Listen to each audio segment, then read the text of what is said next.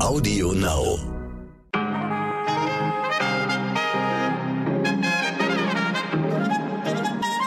Guten Morgen, liebe ZuhörerInnen. Heute ist Mittwoch, der 23. Februar. Ich bin Michelle Abdullahi und hier ist für Sie heute wichtig mit unserer langen Version.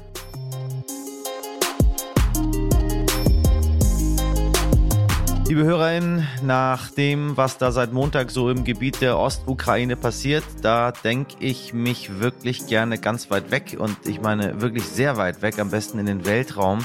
Denn Sie wussten es vielleicht nicht, aber für da oben gibt es tatsächlich ein Gesetz, dass sich keine Nation einen Planeten zu eigen machen darf. Der Krieg der Sterne bleibt also hoffentlich aus. Astronaut Ulrich Walter hat mir nicht nur die Gesetzeslage im Universum erklärt, sondern für Sie und mich einen Kostenvoranschlag gemacht, was so ein Flug um die Erde für den oder die Otto Normalverbraucherin kosten kann. Aber auch wenn ich den Kopf gerade gerne in den Sternen habe, schauen wir auf die Ukraine und sprechen darüber, was auch für uns hier in Deutschland ab heute wichtig werden könnte. Zuerst für Sie das Wichtigste in aller Kürze. Corona-Bonus, wenn es nach Bundesgesundheitsminister Karl Lauterbach geht, soll dieser möglichst rasch an Pflegekräfte ausgezahlt werden. Dafür steht eine Milliarde Euro zur Verfügung, die an Kliniken und Pflegeeinrichtungen ausgeschüttet werden soll. Altenpflegerinnen sollen bis zu 550 Euro ausgezahlt bekommen. Für Menschen aus der Intensivpflege sind höhere Boni geplant. Steuereinnahmen. Bund und Länder haben im Januar 22 Prozent mehr eingenommen, insgesamt 57,55 Milliarden Euro. Dabei profitierte der Staat auch von den gestiegenen Energiepreisen. So rum geht's nämlich auch. Und Tesla überholt zum ersten Mal die deutschen Automarken VW, BMW und Porsche im Ranking der wertvollsten Automarken der Welt und landet laut dem Report Brand Finance Automotive Industry 2022 auf Platz 3 mit einem Marktwert von 60,8 Milliarden US-Dollar belegt Mercedes den zweiten Platz nach Toyota. Und wenn Sie sich fragen, wo die ganzen Teslas denn sind, weil Sie noch nie einen gesehen haben, kommen Sie mal nach Los Angeles, meine Damen und Herren. Hier sehen Sie nichts anderes außer Teslas. Schon ein bisschen beeindruckend. Was man aber gar nicht so sieht, sind Ladestationen. Ich weiß nicht, wie schlau die das hier machen. Ich weiß gar nicht, wo die Menschen ihre ganzen Autos aufladen. Also so Ladestationen wie bei uns sieht man hier nicht. Irgendwo müssen die aber sein. Ich werde weiter für Sie suchen. Ich glaube in den Supermärkten. Aber irgendwie funktioniert das ganz reibungslos. Toll, toll, toll. Russland versus Ukraine. Die Europäische Union reagiert, die USA auch, aber dann irgendwie doch nicht genug. Die Nachrichten überschlagen sich und ich bin ehrlich gesagt vor allem eins, maximal verwirrt. Naja, eigentlich nicht. Meine Redaktion denkt, ich sei maximal verwirrt, aber wie Iraner, wir wissen ganz genau, wie das funktioniert. Aber an diesen Gedanken lasse ich Sie nicht teilhaben, meine Damen und Herren, weil das könnte Sie beunruhigen. Nochmal zurück zu dem, was Sie wissen sollen. Der russische Präsident Wladimir Putin erklärte am Montagabend in einer einstündigen Ansprache, dass Russland die Separatistengebiete im Osten der Ukraine anerkennt. Kurz darauf entsendet er sogenannte Friedenstruppen und marschiert damit faktisch in die Gebiete Donetsk und Luhansk ein. Dann mittags sagt er, nö, im Moment sind wir noch nirgends einmarschiert, nur um einen Truppeneinsatz dann am Dienstagabend deutscher Zeit vom russischen Oberhaus genehmigen zu lassen. Ja, liebe Hörerinnen, in den kommenden Minuten erwartet Sie ein komprimierter Überblick über die aktuelle Lage. Was ist in der Ukraine los? Was bedeutet das überhaupt politisch? Und wie wirken sich die wirtschaftlichen Sanktionen aus, auch für Sie daheim, die natürlich weiterhin Ihre Wohnung und Häuser heizen wollen? Das ist nämlich viel relevanter, meine Damen und Herren. Ukraine, ja, ja, ja, aber was ist eigentlich mit meinem Strom hier und mit meinem Gas bei uns zu Hause? Ist ja auch nicht schlimm. Man ist sich selbst ja immer der Nächste. Da sich die Lage gefühlt jede Minute ändert, möchte ich an dieser Stelle noch transparent machen. Das ist der von uns sauber recherchierte Stand von Dienstagabend um 20 Uhr. Mitteleuropäischer Zeit. Doch schauen wir erstmal in die Ukraine selbst, denn dort eskaliert die Lage im Moment. Reporter Stefan Richter ist in Kiew vor Ort und spricht direkt mit den Menschen in der Hauptstadt, die gerade betroffen sind. Stefan, wie ist denn die Stimmung in Kiew? Also die Stimmung in Kiew ist für den Fakt, dass wir es hier mit einer nie dagewesenen Eskalationsstufe zu, zu tun haben, ähm, finde ich relativ entspannt. Auf den Straßen sind die Menschen unterwegs, die gehen normal zur Arbeit oder schlendern durch die Geschäfte oder sitzen in Cafés.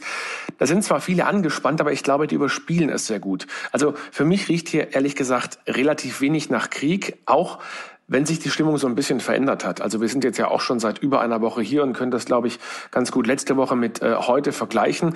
Letzte Woche war das, was äh, wir jetzt erlebt haben, eigentlich für die meisten überhaupt nicht denkbar und wirklich weit weg.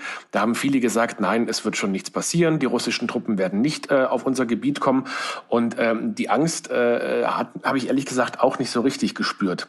Jetzt ist es eher so, dass sich das Gefühl der meisten Menschen verändert hat. Also eine echte Angst ist das nicht, aber sie sagen halt, die Russen Russen sollen besetzen, was sie besetzen wollen, aber sie müssen auch damit rechnen, dass wir unser Land dann verteidigen und dass es zum Krieg kommt. Also ich habe eher so den Eindruck, dass die Ukrainer in ihrer Abwehrhaltung und auch ihrem Entschluss, sich mit allen Mitteln zu verteidigen wollen, nur noch bestärkt. Entscheidend ist eben jetzt äh, ganz massiv, was in den nächsten Tagen passieren wird. Wie reagiert denn gerade die ukrainische Regierung auf die Eskalation von Präsident Putin? Die ukrainische Politik, die hat sich ja von vornherein erstaunlich zurückhaltend zu allem geäußert, fand ich. Ähm, Präsident Zelensky hat beispielsweise gesagt, dass man an dem friedlichen und diplomatischen Weg festhalten möchte, dass man diesem Weg treu bleibt und sich auch nicht provozieren lässt. Aber er sagte halt auch, dass man ähm, kein Territorium einfach aufgeben wird. Aber das ist ja genau das, was Russlands Präsident Putin will, dass die Ukraine freiwillig auf die beiden Volksrepubliken verzichtet. Aus meiner Sicht eine echte Provokation und die Ukraine ist da wirklich sehr erstaunlich erstaunlich gelassen und ich würde fast sagen, cool geblieben.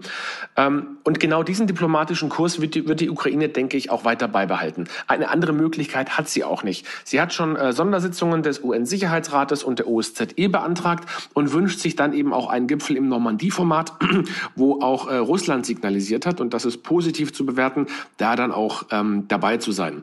Hoffen wir es mal, ähm, denn das könnte tatsächlich einer der letzten halbwegs glimpflichen Lösungen sein.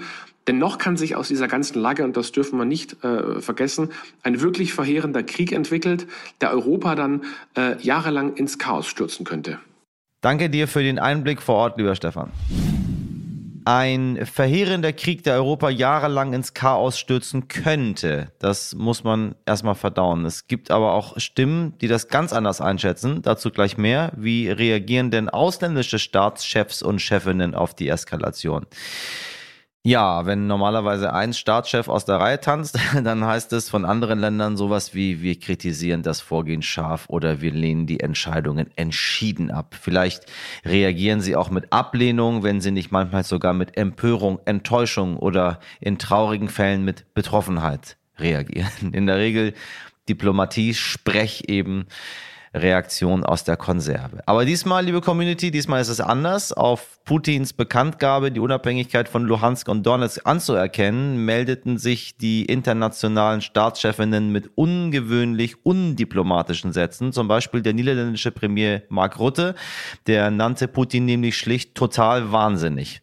Derweil rief der türkische Präsident Erdogan lustigerweise dazu auf, mit gesundem Menschenverstand zwischen den Konfliktparteien zu vermitteln, während der britische Premierminister Boris Boris Johnson die Situation als schlechtes Omen und sehr dunkles Signal bezeichnete. Auch in Deutschland wurde natürlich reagiert. So nannte Außenministerin Annalena Baerbock Putins Vorgehen einen eklatanten Bruch des Völkerrechts.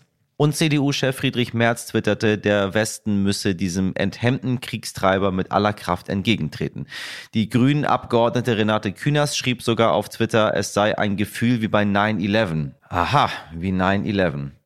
Ich frage mich ehrlich gesagt, was Karl Lauterbach zu der ganzen Geschichte sagt. Zwinker Smiley. Ja, meine Damen und Herren, die Situation ist nicht gut, ist nicht gut, ist nicht gut. Wir wissen auch nicht, wie das äh, weitergehen wird. Der gute Herr Putin lässt sich ja nicht in die Karten schauen. Das Einzige, was wir machen können, ist die Situation für Sie weiter zu beobachten.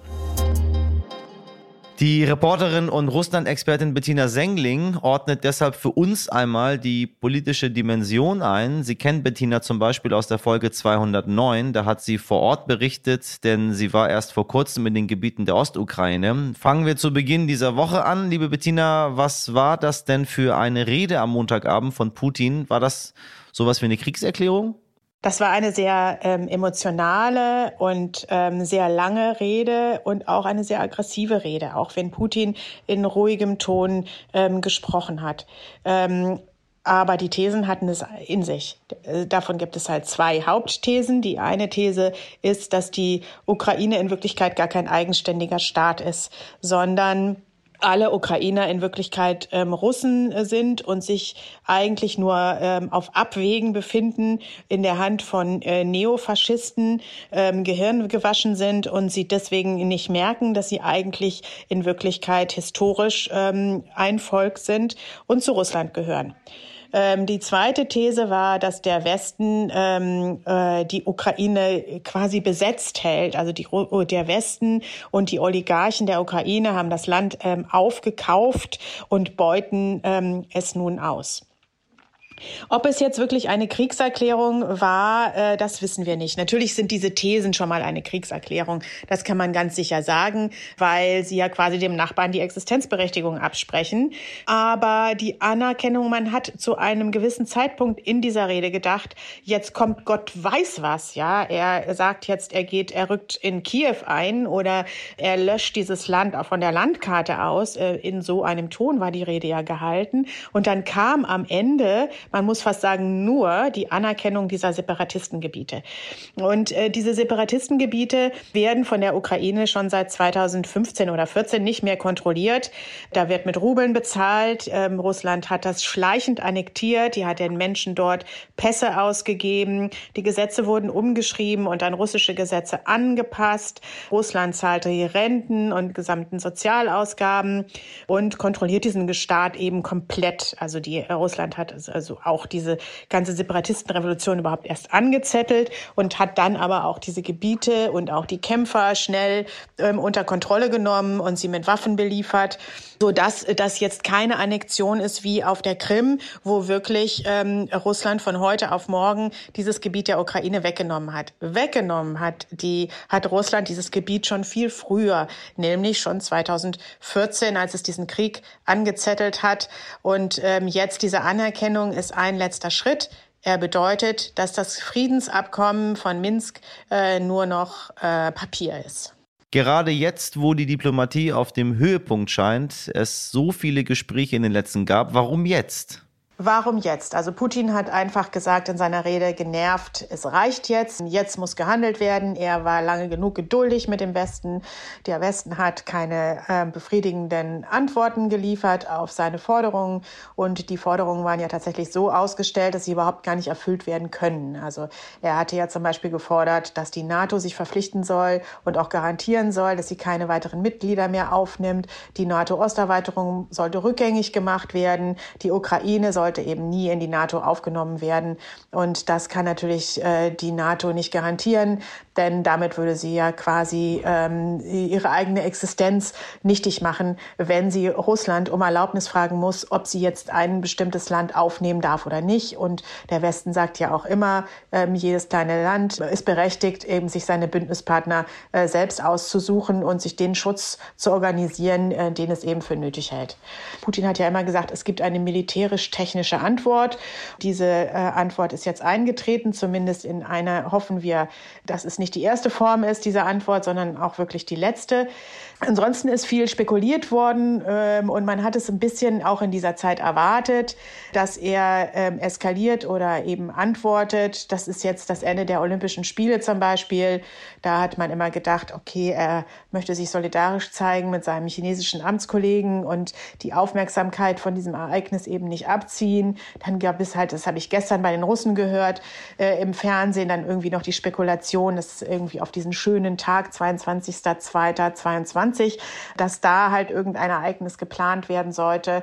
So genau weiß man es halt nicht. Und Putin äh, beweist ja auch, dass er sich von niemandem was vorschreiben lässt, sich von niemandem abhalten lässt. Und man kann wirklich nur hoffen, ähm, dass das jetzt ein Ende ist und ähm, nicht ein Anfang. Leider sieht es nicht ganz danach aus. Das klingt fast nach einer alternativen Realität. Wie beurteilst du die aktuelle Situation? War das das Ende oder der Anfang? Wir wünschen uns natürlich alle, dass es jetzt ähm, das Ende ist. Also das Ende würde bedeuten, Putin hat diese Separatistengebiete anerkannt. Russland übernimmt jetzt für diese Gebiete die Verantwortung, nicht nur inoffiziell, sondern auch offiziell. Und Russland kann jetzt auch Waffen in diese Gebiete verschieben. Jetzt müssten die Separatisten nur noch, nur noch in Anführungszeichen, aufhören, die ukrainischen Gebiete zu beschießen und sich mit dem zufrieden geben, was sie jetzt haben. Und dann wäre das eine Situation, mit der man sicherlich erstmal irgendwie leben könnte. Denn die Ukraine dürfte derzeit kein großes Interesse haben, diese Gebiete wieder in ihr Land zu integrieren, denn sie werden ja von, sind, sind ja von Russland unterwandert und werden von Russland kontrolliert schon seit 2014. Was jetzt wirklich Russland weiter vorhat, das weiß man nicht. Man weiß nicht, ähm, ob nicht Russland von diesen Gebieten aus sich weiter ausdehnen will. Die größte Gefahr ist für die, besteht für die Leute, die ähm, direkt an dieser Grenze, an der sogenannten Kontaktlinie leben. Also das ist die Grenze zwischen den Separatistengebieten und dem Gebiet der Ukraine. Es gibt die Gefahr, dass Russland eben sagt, diese Grenze, die wurde einfach nur festgezurrt, als damals das Friedensabkommen 2015 ausgehandelt worden ist. Und diese Grenze, die liegt quasi wie zufällig da. Also sie zerschneidet sogar manche Dörfer. Sie macht halt so überhaupt keinen Sinn. Und da könnte jetzt Russland sagen, wie gestern schon der russische Innenminister gesagt hat, wir wollen aber gar nicht nur diese Separatistengebiete, wir wollen das Gebiet Donetsk, das Verwaltungsgebiet Donetsk und das Verwaltungsgebiet Luhansk. us. Das würde bedeuten, dass Russland mit Waffen einen nicht unerheblichen Teil an Gebieten einfach neu erobern musste. Es würde einen neuen Krieg geben. Sie müssten die Stadt Mariupol erobern, die am Asowschen Meer liegt. Sie müsste gesamte Dörfer, die gesamten Vororte von Donetsk erobern. Es würde richtige Kämpfe geben. Es würden schweren Waffen eingesetzt und ähm, es würde Verlusten auf beiden Seiten geben. Das würde tatsächlich bedeuten, dass es einen, zu einem neuen Krieg kommt. Und natürlich ganz zu schweigen von der fürchterlichen Möglichkeit, dass ähm, Russland tatsächlich vorhat, auf Kiew vorzumarschieren.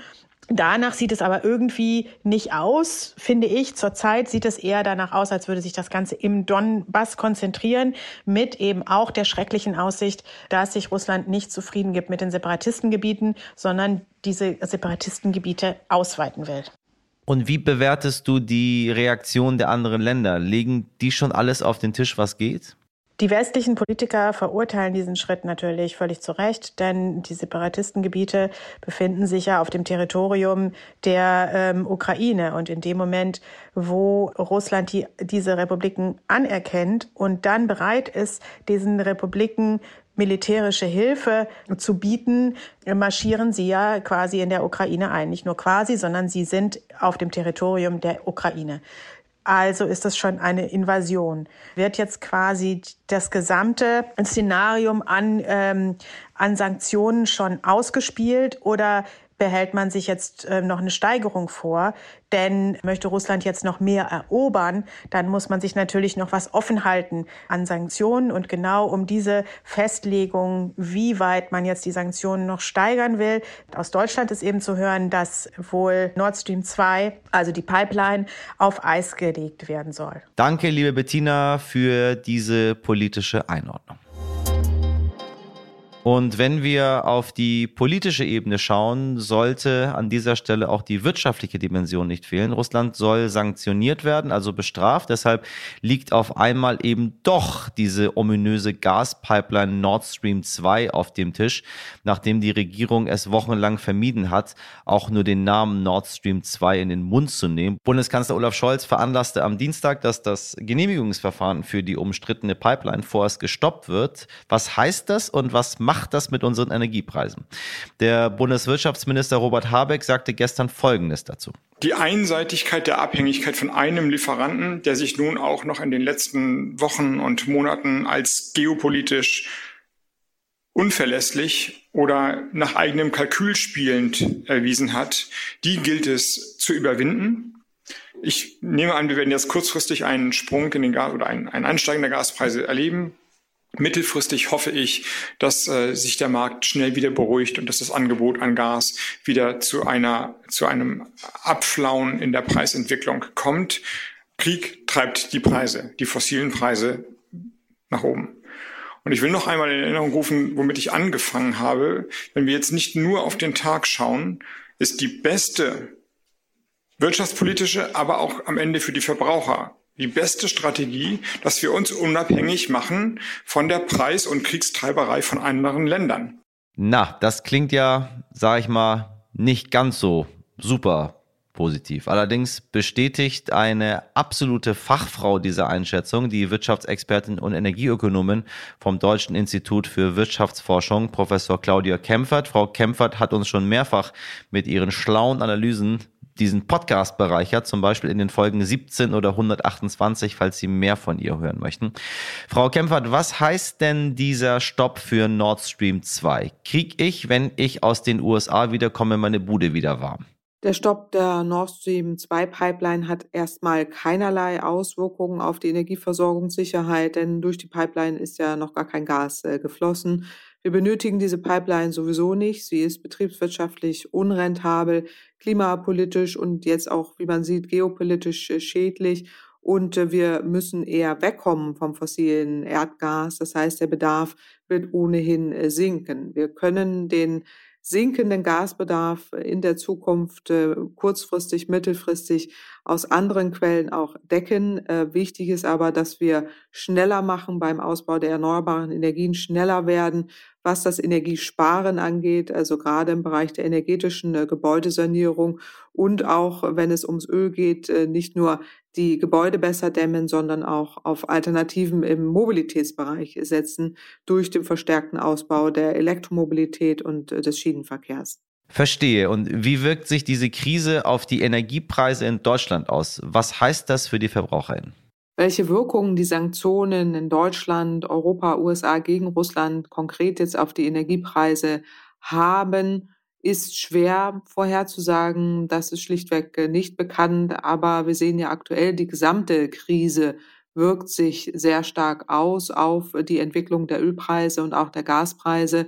Beide sind massiv äh, gestiegen und äh, das wird auch weiterhin so sein, solange sich die Krise nicht in Luft auflöst und äh, die Deeskalation stattfindet, ist leider, leider eher mit steigenden fossilen Energiepreisen zu rechnen. Erneuerbare Energien wirken preissenkend, das Energiesparen wirkt preissenkend. Insofern ist die beste Antwort auf jegliche Krisen dieser Art, Energiekrisen, fossilen Energiekrisen, die beste Antwort ist die Energiewende und das konsequente Energiesparen und der Ausbau der erneuerbaren Energien. Tausend Dank, dass Sie sich trotz Ihres vollen Terminkalenders Zeit für uns genommen haben, Professorin Claudia Kempfert.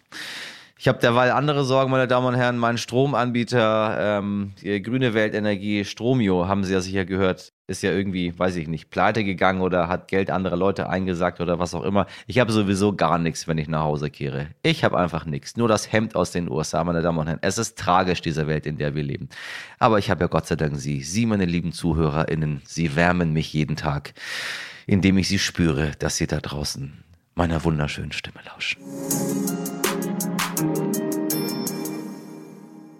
So, Themenwechsel, denn wir wollen nicht nur auf die aktuelle Lage schauen, sondern auch einlösen, was ich Ihnen gestern versprochen habe. Könnte ich singen, würde ich jetzt Major Tom trällern. Mache ich aber nicht. Sie wissen ja, mit dem Gesang habe ich es nicht so.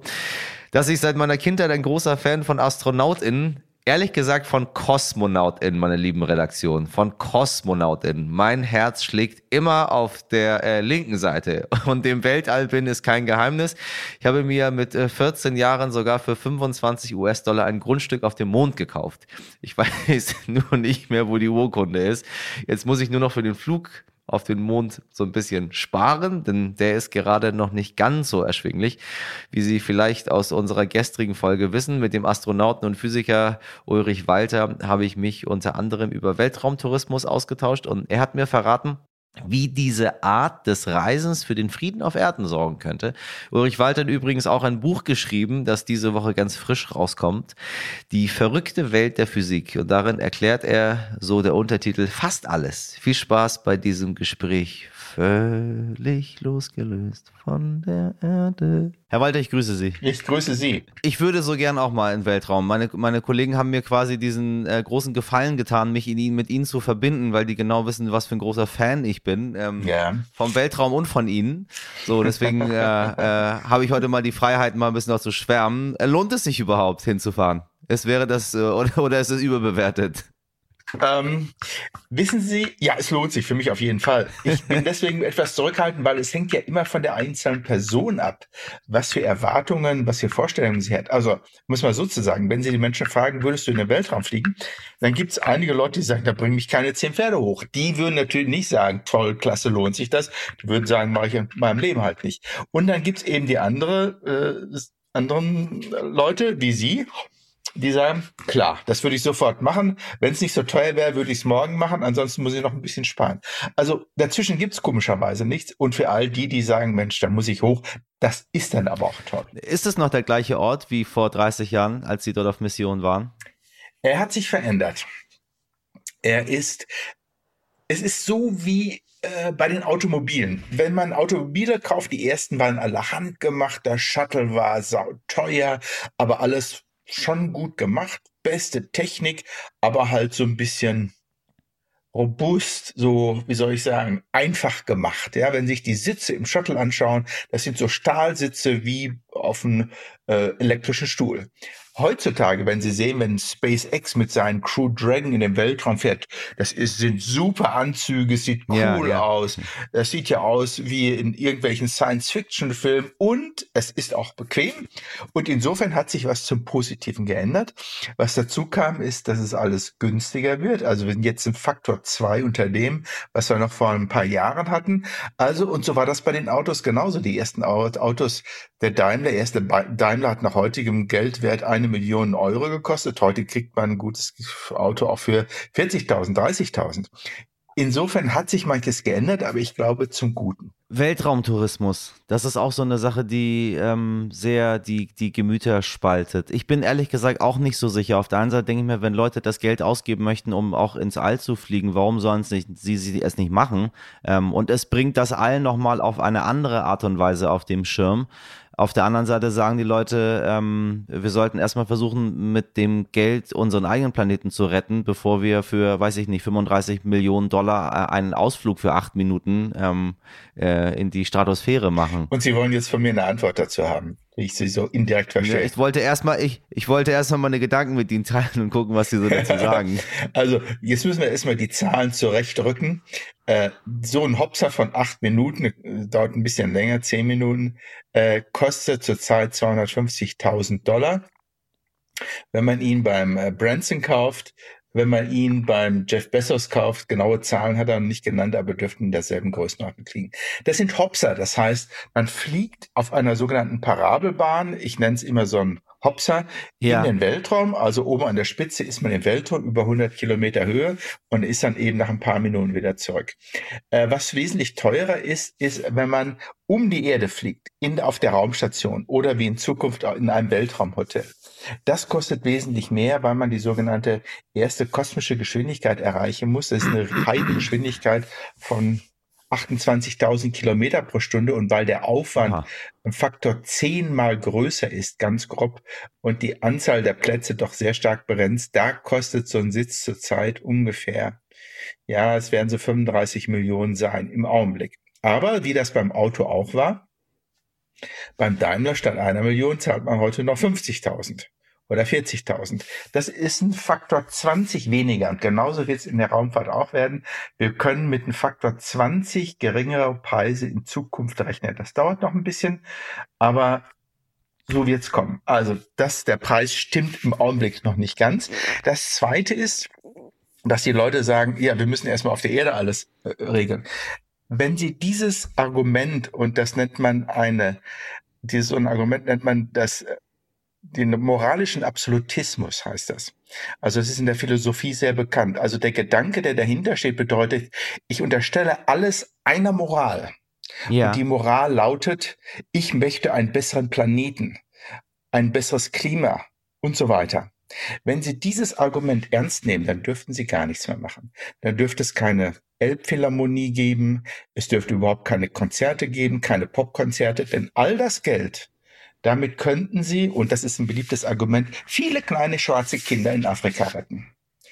Das ist schon ein saublödes Argument. Die richtige Antwort darauf lautet, wir müssen beides. Natürlich müssen wir Entwicklungshilfe in Afrika leisten, aber das heißt ja nicht, dass wir unsere Kultur Elbphilharmonie oder irgendwelche andere Kultur nicht weiterführen. Und genauso gut kann man Weltraumtourismus machen. Ob ich nur nach Hawaii oder Tahiti fliege oder in den Weltraum, macht keinen Unterschied. Tatsächlich kann ich Ihnen zeigen, dass der Flug in den Weltraum äh, klimafreundlicher ist als der Flug auf nach Hawaii. Es sind ganz viele solcher Fragen, die Sie in Ihrem Buch Die verrückte Welt der Physik ähm, beantworten, mit dem netten Untertitel Fast alles quasi. ja, ähm, genau. Äh, unter anderem auch eine Frage, die uns ein Hörer zugeschickt hat, äh, die, die mich auch irgendwie umgetrieben hat, ich aber, ich weiß nicht, irgendwann mich nicht mehr damit beschäftigt habe. Ich glaube, die Schweden Mhm. und die Finnen haben mittlerweile beschlossen, dass sie ihre Endlager ganz tief in der Erde äh, für Atommüll ähm, aufbauen werden. Ich glaube, es muss nur noch durchs Parlament, wenn ich äh, richtig äh, informiert bin. Sie wissen, wo, worauf es geht. Warum schießen Ja, wir ja. nicht einfach all das ganze Zeugs mit einer Rakete direkt in die Sonne? Das ist ein, ein Ja. also mein, mein, mein, ähm, der, der Hörer fragt, warum wir das nicht einfach ähm, in, in den Weltraum schießen, ähm, so dass es mit nichts kollidiert. Meine Frage wäre es, warum schießen wir es nicht direkt in die Sonne? Jetzt brauche ich. Sie. Die Antwort lautet, das wäre eine super Idee, wenn nicht ein kleines Problem da wäre.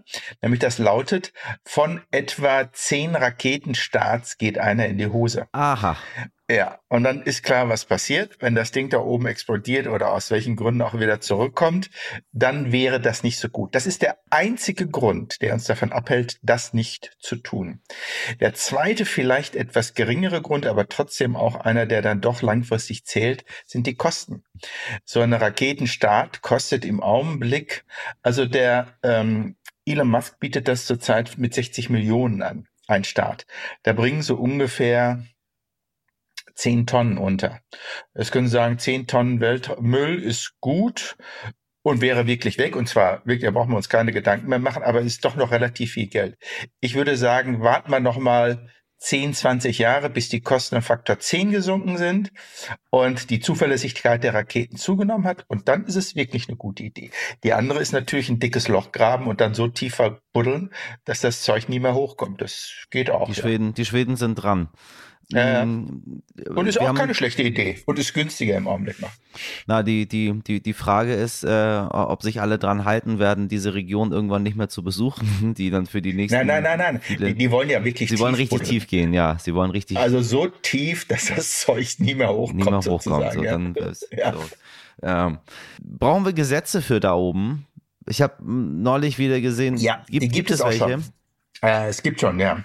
Äh, 1967 hat man angefangen, als, als sozusagen die Amerikaner und Russen zum ersten Mal im Weltraum flogen, haben sich gesagt, wir müssen einfach mal ein Gesetz machen. Nehmen wir mal an, ein Astronaut fliegt um die Erde und zwar ein amerikanischer und aus welchem Grund auch immer muss er bei den Russen landen und umgekehrt. Und da haben sich damals die beiden Nationen gesagt, wir müssen irgendwie eine Regelung herbringen.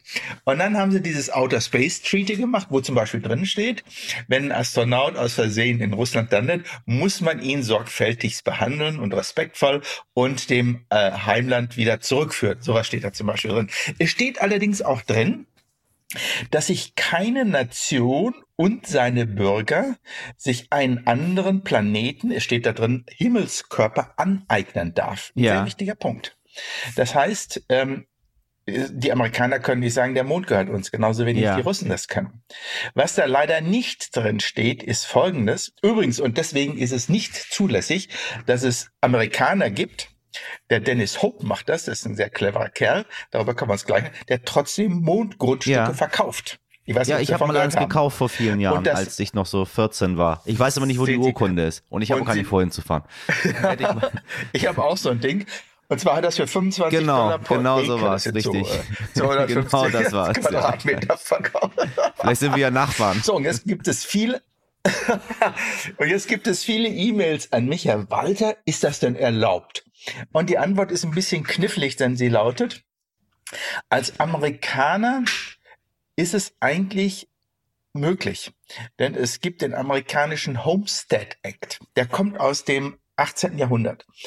Die Situation war damals so, ne, alle zogen sie in den Westen und betraten Neuland. Und damals gab es den Homestead Act, der besagte, jemand, der Neuland betritt, das keinem gehört, braucht nur ein paar Pflöcke in den Boden hauen und dann hängt er im Amtsgericht einfach so ein Plakat aus, wem, wem dieses Stück Land gehört, der möge sich melden und wenn nicht, Ja. dann gehört's mir. Und der Dennis Hope hat genau das gemacht. Ist eine tolle Geschichte.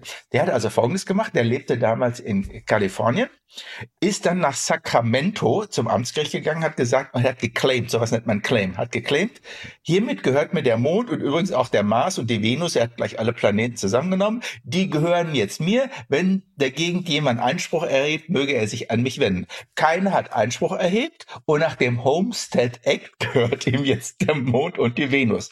Und das ist ein cleverer Schachzug. Ich muss gleich dazu sagen, nach internationalem Recht, nämlich diesem Outer Space Treaty, ist es nicht zulässig.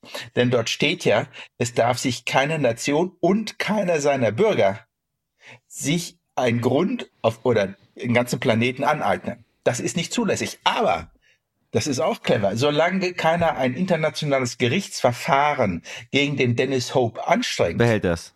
Ist es egal, da kann er machen. Und er verdient jede Menge Geld. Ich habe mir mal erzählen lassen, wie er das macht. Er kriegt ja viele Anfragen. Da hat er gesagt, ich stecke mir eine Zigarre an, dann nehme ich mir den Mond, dann drehe ich ihn, dann mache ich die Augen zu, dann mache ich so und das Grundstück, wo dann der Finger drauf ist, das verkaufe ich. Und damit hat er Millionen von Dollar Kohle gemacht. Ich finde das genial. Meine Damen und Herren, Sie können es leider nicht sehen, weil Herr Walter ist mir ähm, per Bild zugeschaltet. Er hat einfach irgendwo hingegriffen und plötzlich hat er einen Mond in der Hand, den er gedreht hat. So nur die Zigarre fehlt. was denken Sie, wie geht's weiter im, im, im Weltraum? Was wird, was wird kommen in den nächsten, in, sagen wir mal, in, in diesem Jahrzehnt? Es erwarten uns ganz tolle Jahre. Denn der Weltraumtourismus geht wirklich los. Die Preise werden fallen. Ich glaube um Faktor 10. Also statt 250.000 Dollar 25.000 Dollar pro Sitz einmal für so einen Hopser. Und das kann sich eigentlich jeder einmal in seinem Leben leisten. Und genau darum geht es. Ich meine, ich will ja nicht jede Woche da hochfliegen. Das wäre auch zu blöd, zu langweilig. Nein, einmal im Leben. Once in a lifetime. Und da sind 25.000 Dollar eigentlich genau die richtige Größe. Leute, die dann noch mehr Geld haben, es soll ja da draußen Leute geben, die noch mehr Kohle haben, die können sich dann für was weiß ich, 2,5 Millionen dann so einen Flug zur internationalen Raumstation leisten. Aber die wird es in ein paar Jahren nicht mehr geben. Denn die Amerikaner haben Folgendes gemacht. Die haben gesagt, wir verkaufen unsere Raumstation äh, sozusagen meistbietend. Da gibt es jetzt einige Firmen und die NASA unterstützt diese Firmen, indem sie aus der Raumstation sozusagen heraus ein eigenes Weltraumhotel bauen. Und zwar nur für Weltraumtourismus. Und das soll jetzt in den nächsten Jahren entstehen. Und es gibt bereits Firmen, die haben eben auch die Flieger. Das ist ja natürlich ein Hotel da oben zu haben, ist eine Sache. Aber dann auch einen Flieger zu haben, mit dem ich dieses Weltraumhotel anfliegen kann, ist ja noch eine ganz andere Sache. Und da gibt's zum Glück eben nicht nur den äh, Jeff Bezos mit seiner neuen Rakete New Glenn, sondern eben auch den Elon Musk mit seiner Crew Dragon. Und es gibt auch Boeing, die bauen auch an so einer Kapsel. Das heißt, es wird auch viele Zulieferer ist das falsche Wort, aber doch viele Zuflieger geben, die dann die Leute auf die Raumstation bringen. Und wenn dann wirklich viele Leute zu einem Weltraumhotel, und lange muss man ja da oben nicht sein, eine Woche reicht ja, sonst wird es ja auch da oben langweilig. Wenn viele Leute in den Weltraum fliegen, und das kann ich Ihnen sagen, wenn die Leute den Blick auf die Erde haben und die Bilder mit nach Hause bringen und genauso wie ihre Urlaubsfotos aus Italien oder sonst woher den anderen Leuten zeigen, dann gehört der Weltraum uns. Dann werden wir sagen, der Weltraum ist toll und die Erde von dort oben sieht einfach super aus. Wir sind eins. Wir sind keine Nation, wir sind eine Nation. Wir sitzen alle im selben Boot. Und erst wenn man das mit eigenen Augen gesehen hat und je mehr Leute, desto besser. Erst dann wird es keine Kriege mehr geben. Glauben Sie es mir. Ich danke Ihnen sehr für das Gespräch. Ich habe noch so viele andere Fragen, aber ich finde diesen Appell, den Sie äh, an uns geredet haben, gerade so schön. Herr Walter, ich danke okay. Ihnen. Tschüss. Tschüss. Ins All für den Weltfrieden, lieber Herr Putin, Sie sollten besser mal heute wichtig hören. Vielleicht macht er das auch, woher wissen wir das nicht? Vielleicht ist er großer Fan von mir. So, denn hier kann man sich trotz schwerer Nachrichtenkost auch mal schwerelos fühlen. Und wenn Sie mögen, dann auch morgen wieder ab 5 Uhr. Katapultieren Sie uns bis dahin gerne mit Ihrer 5-Sterne-Bewertung in unbekannte Höhen. Empfehlen Sie uns, folgen Sie uns oder schreiben Sie uns an heute wichtig erdstern.de. Meine astronomisch und kosmonautisch kreative Redaktion bestehend aus Sabrina Andorfer, Mirjam Bittner, Dimitri Blinski, Etienne Zibulla, Frederik Löbnitz und Freya Steinke. Produziert hat diese Folge Wake Quant für Sie. Ich wünsche Ihnen einen galaktischen Start in den Tag. Machen Sie was draus. Ihr Michel Armstrong Abdullahi.